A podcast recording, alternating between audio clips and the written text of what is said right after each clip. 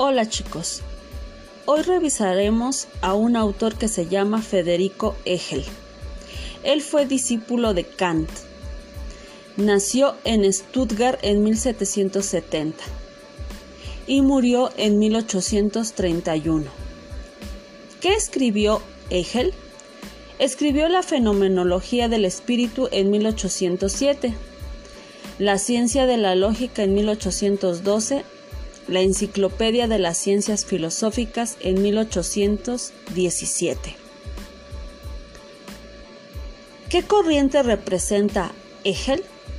A él se le conoce como idealista y dice que el idealismo afirma que lo que se llama mundo no es algo en sí, de lo que la, de lo que la conciencia humana llega a tener una copia, sino una elaboración del sujeto que conoce conforme a determinadas leyes a priori del entendimiento humano. Estas leyes a priori ya las revisaron, bueno, la concepción ya la revisaron con Immanuel Kant y dice que preceden o están antes de la experiencia. Y para que este conocimiento esté organizado, debe de tener ciertas estructuras mentales.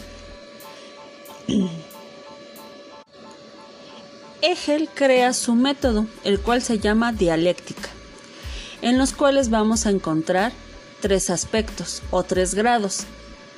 Tesis, antítesis y síntesis.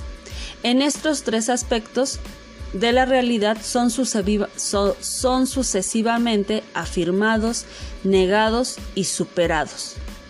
Para Hegel la dialéctica no es un simple método de pensar, es la forma en que se manifiesta la realidad misma, alcanzando su completo autodesenvolvimiento.